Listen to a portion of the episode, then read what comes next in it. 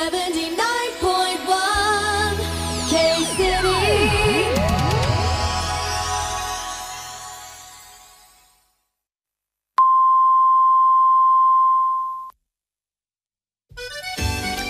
の焚き火ラジオ。皆さんこんにちは。時刻は正午を回りました。いかがお過ごしでしょうか？村田美穂です。井上博人です。この番組はハッピーにコロの発起人である私村田美穂と。大学院で環境問題に取り組む人のウェルビーイングについて研究をしている。私井上博人がお送りする。日々少しでも社会を良くしようと頑張ってる人のためのほっと一息そしてワクワクチャージになる焚き火ラジオです。お願いします。よろしくお願いしおます。そすして明けましておめでとうございます。秋山です。ねことよろです。です。いやーもう2024年始まっちゃったね。始まったらしいね。ねえどうする、本当になんか新しいさ、挑戦とかなんだろう、うん。始めてみたいなみたいなことある？あります。お。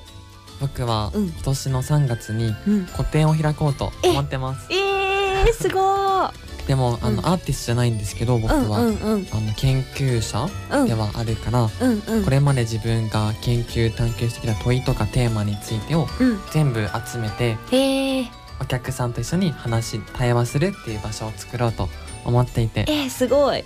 そこをやろうと思ってます。うわー、すごいね。なんか面白い個展になりそちょっとぶっ飛んだううん。会にしようと思ってます。えー。皆さんもしよかったらお越しください。またお知らせします、わーすごい。また日にち決まったらここでもね。ねそうしよわーすごいううんうん。みほなんかある？今年の挑戦とか目標とか。そうだね。目標というかなんかありたい自分みたいな感じになっちゃうんだけど、うん。なんかこの自分でやるみたいなのが結構去年までは強かったんだけど、はいはい。なんか叶えたい世界に対してこうなんか自分がやるだけじゃなくてあうん。自分はこの役割があるんだったらなんかそのいろんな団体とか、なんかこの、まあ、やり方手段とかに対して、えっと、一番じゃなくてもいいやっていう風にうん。みんなで一緒にやろうとかなんかそういう形で変形自在にはいはい。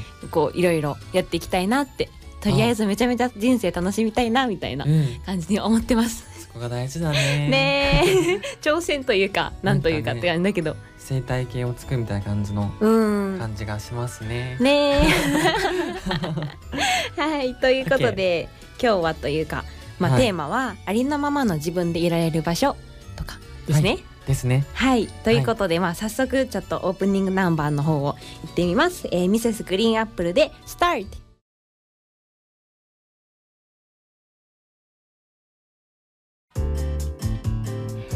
はいえっ、とまあ2024年さ始まっちゃった始まっちゃって、うん。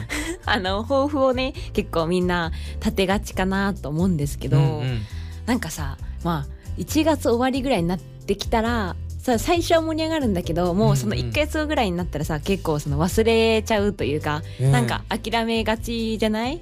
いやーすごくすごくわかります、私多分一昨年ぐらいに本を毎月なんかまあ45冊？読もうみたいなすごいね。目標立てたんだけど全うん。然多分1ヶ月ぐらいで終わったもんね。ああ俺は毎月ジムに行こうと思ったけどうんうん。1ヶ月で終わった、頑張ったよね1ヶ月はね。ね。いや本当にさ難しい。うんうん。難しいよね、うん。なんかこれまでの経験とかでうんうん。長続きすることを思い浮かべてみると、うんうんうん、一緒に同じ目標とか価値観に向かってうん。動いてくれる仲間がいるとか、うんうん。居場所があるコミュニティがあると続くなっていう気がするんだけど、うんうん私もそう思う、うんなんか心でつながってるというか同じ仲間がいるって思ったら、うんうんなんかすごく自分のパワーが出やすいっていうの？いや。ーメラメラとねモチベーションが。ね。ねパワーが確かに、うんうん僕大学学部の頃に、うんうん。うんすごい僕勉強して入ったから、うんうん。絶対もっと勉強するんだって思って入ったけど、ああそうだったのね。なんだけど、うんうん。最初につるんでしまったうん。悪いちょちょい悪い友達が つるんでしまったこともあって序盤はあんまり授業を真面目に受けてなかったなって、あそうだったんそうだ思った。こんなに根は真面目なのに、うん。な大学院まで行って研究してるのにね。なのに。そうそう。なんだけど、うん。まあえっと院に入ってからはもっと自分よりも熱意がある仲間とか、頑張ろうと思った友達がいっぱいできたえー。こともあったし、より自分の学部の頃に比べてうん。自分の居場所だなって感じるうんところがすごく、くあった。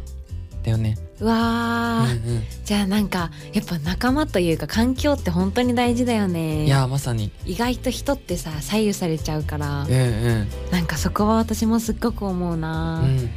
うんとねあ私もあの、まあ、4年ぐらい前にカナダの語学学校に行った時にそうなんか最初最初というかもう本当に行った時は何にも喋れなかったのね英語は。うんうん。でもうな英語なのか違う言語なのかその人が喋ってるの。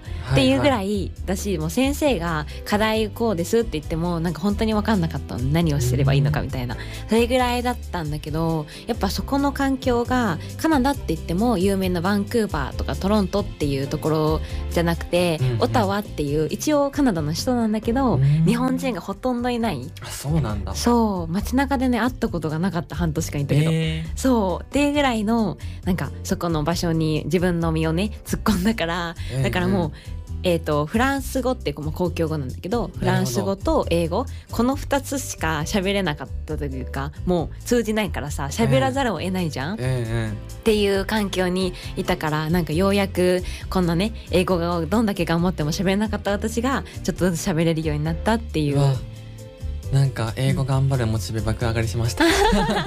今まで。すごいそういう場所を変えたからってところもあると思うし。そうそうそう、うんうんあとはなんかやっぱその心の居場所みたいなささっきのところで言ったらさ、すごくまあ語学学校っていうところってそもそも英語を頑張りたいというか上達したいっていう意思のもとみんな入ってるからうん。だからみんな助け合うたりとかちょっとわかんない表現とかすごく鉛というかアクセント強い英語を話したとしてもみんなすごく温かい目線で頑張って聞こうとするとかっていう環境が揃ってたなって思う。うん。いやそうだったんだ。うん。だからなんかそういう場所があったらねすごくそう。自分の価値観とか気持ちとも近い仲間がそうそう。いるから居場所って感覚が強まってそいくからう、うん、結果的にいろんな英語上手くなるみたいなうんうん。目標の達成にも近づくんじゃないかなってそう思う。思うね。ねえ、うん。なんか結構さ日本で英語を話そうとしたらさ頑張って文法がとかなんか S ついちゃうつつはい。いていいのかな、つかないあどうしようみたいなさ、そういうのだったり発音がとかって結構気にしちゃったりするけど本当にあっちに行ったらそういうのも気にしなくていいというか、うん。伝わるかどうかっていう英語ってまあ結局そうじゃんか？コミュニケーションの本当の目的って人とのそのつ心の会話というか通じ合うっていうところだから文法とかってさ通じたらなんかどっちでもいいなってうん。思うからこそそっちの本質部分にねみんな目を向けてうん。話すことができたっていうかあんまり間違いをこうに意識を向けずになんかすごく安心して英語にチャレンジできたなって思う。いやーちょっと英語みんな頑張って 楽しくやってやっていけたらいいですね。ね本当だね。すごい、うん、そんな気負わ気負いすぎずに喋ってみると気持ち通じるからね、だねいやありがとう。本当に。そう。来年の目標決まりました。あマジで？英語上手くなる。喋れになる。だからマジでさこまのあ伝わるだうん。ね、間違いとかがとかなんか「えー、何それ?」とかそういう自分の頑張りたいことに対してすごく歓迎ムードうんなんかあんまり批判しないような、そういう人たちのもとで頑張るっていうことって、まあ、英語に関わらずねうんすごく当てはまるなって思う。ん、うん。いや本当にそうだね。う。うん。確かね。だからなんか本当にまあ自分と近い志というか、うん。夢みたいなやりたいことっていうのに賛成する仲間のいる環境のもとに自分がまず突っ込むっていうのって大事よね。にうんうん。突っ込んでいきましょう。うん、そうしていきましょう。はい、ではここで一曲お聴きください。バンプオブチキンでダイヤモンド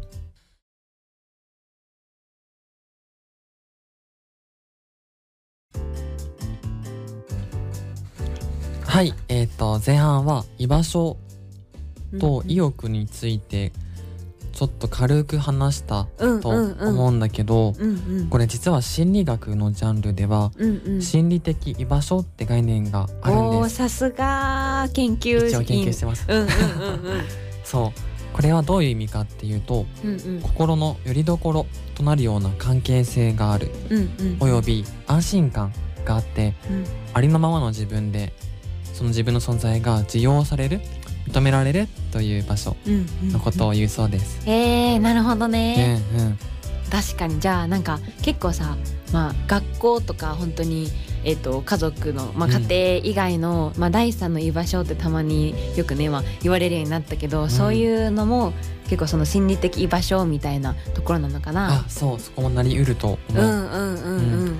実際この学生さんを対象にした調査があるんだけどうんうん。もし学校大学の中にうん。この心理的居場所という場所があると、うん。なんと授業意欲うん。や学習意欲の低下を防げるつまり今上がるってことだね、あことがあったり、ーうんうん。日常生活においてもチャレンチャレンジしよう何か頑張ってみようという意欲が上がるというて傾向があることがへーわかったんでまあ確かに、うん。なんかさっきのさ英語の例で言ったら本当に心理的安全性というか居場所がないとその英語で文法がとかなんか失敗したらどうしようっていう感じになっちゃってうんやっぱなんか英語楽しいとか、そもそも話すことそこの手段で英語だよねみたいな、うん。なんかそこのさ部分が結構なくなっちゃって失敗どう失敗したらどうしように意識向けちゃうからさうんうんすごく心理的居場所っていうものってめっちゃ大事だね。いやめちゃくちゃ大事だよねねえ。多分僕の学部の時もうん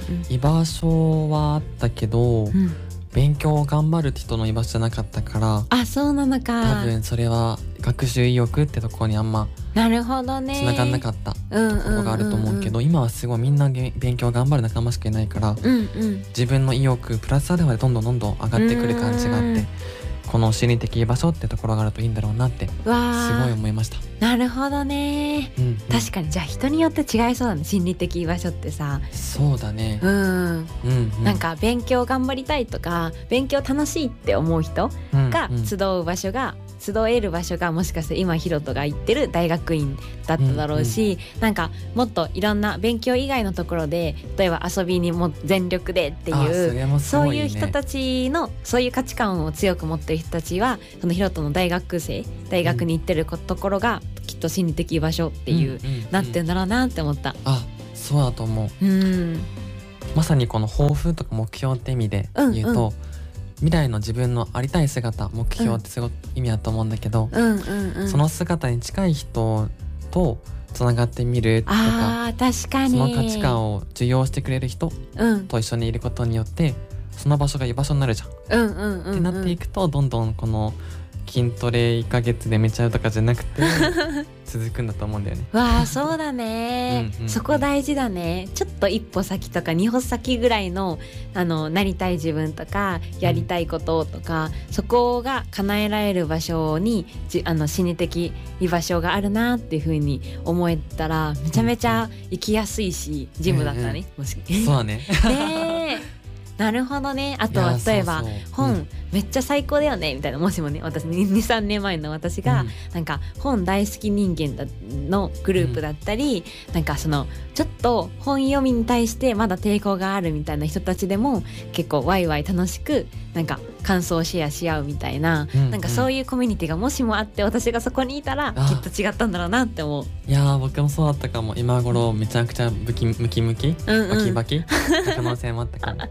そうかもしれない。知らないですだね確かに心理的居場所ってめっちゃ大事だ。そうだね。うん。一人じゃできないもん。そうだよね。うん。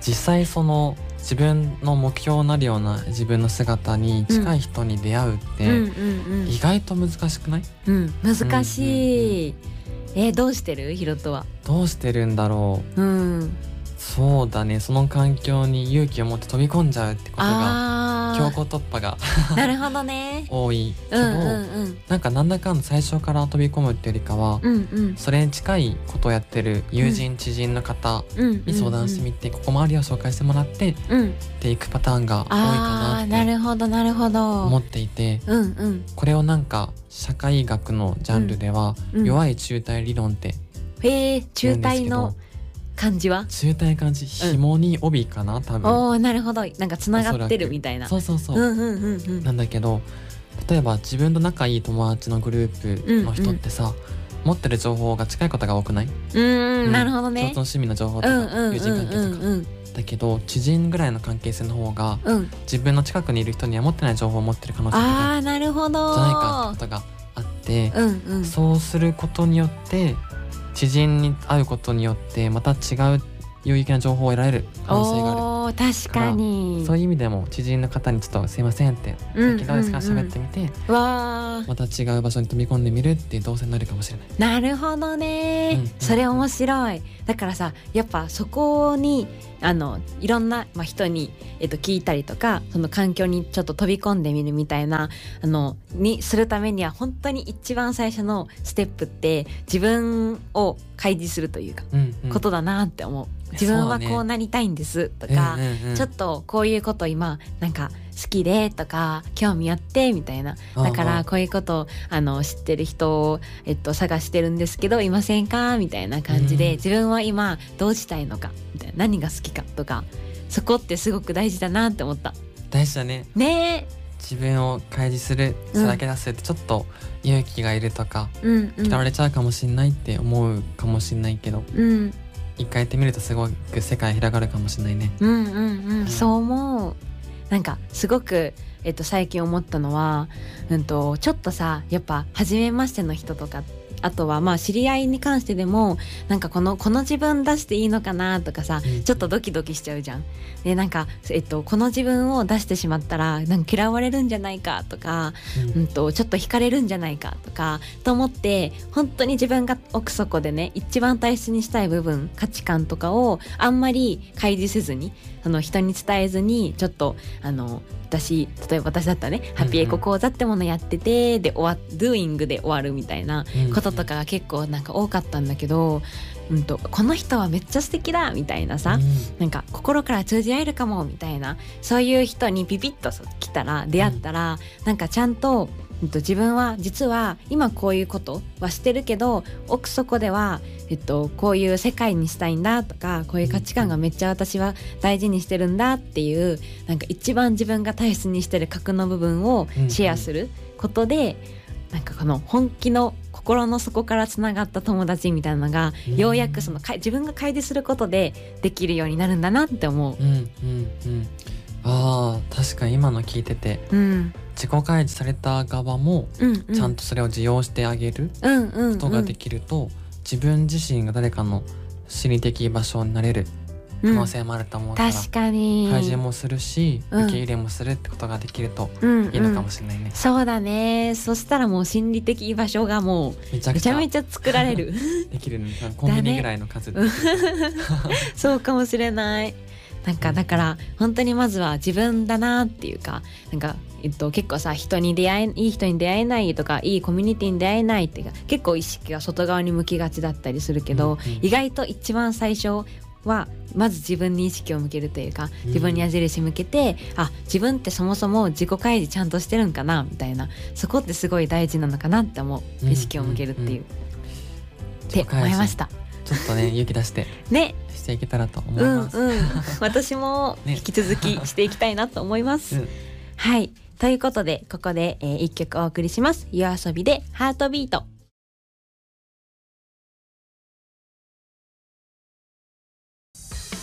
この番組は親子で語る寺子や一般社団法人子ども未来の提供でお送りしました。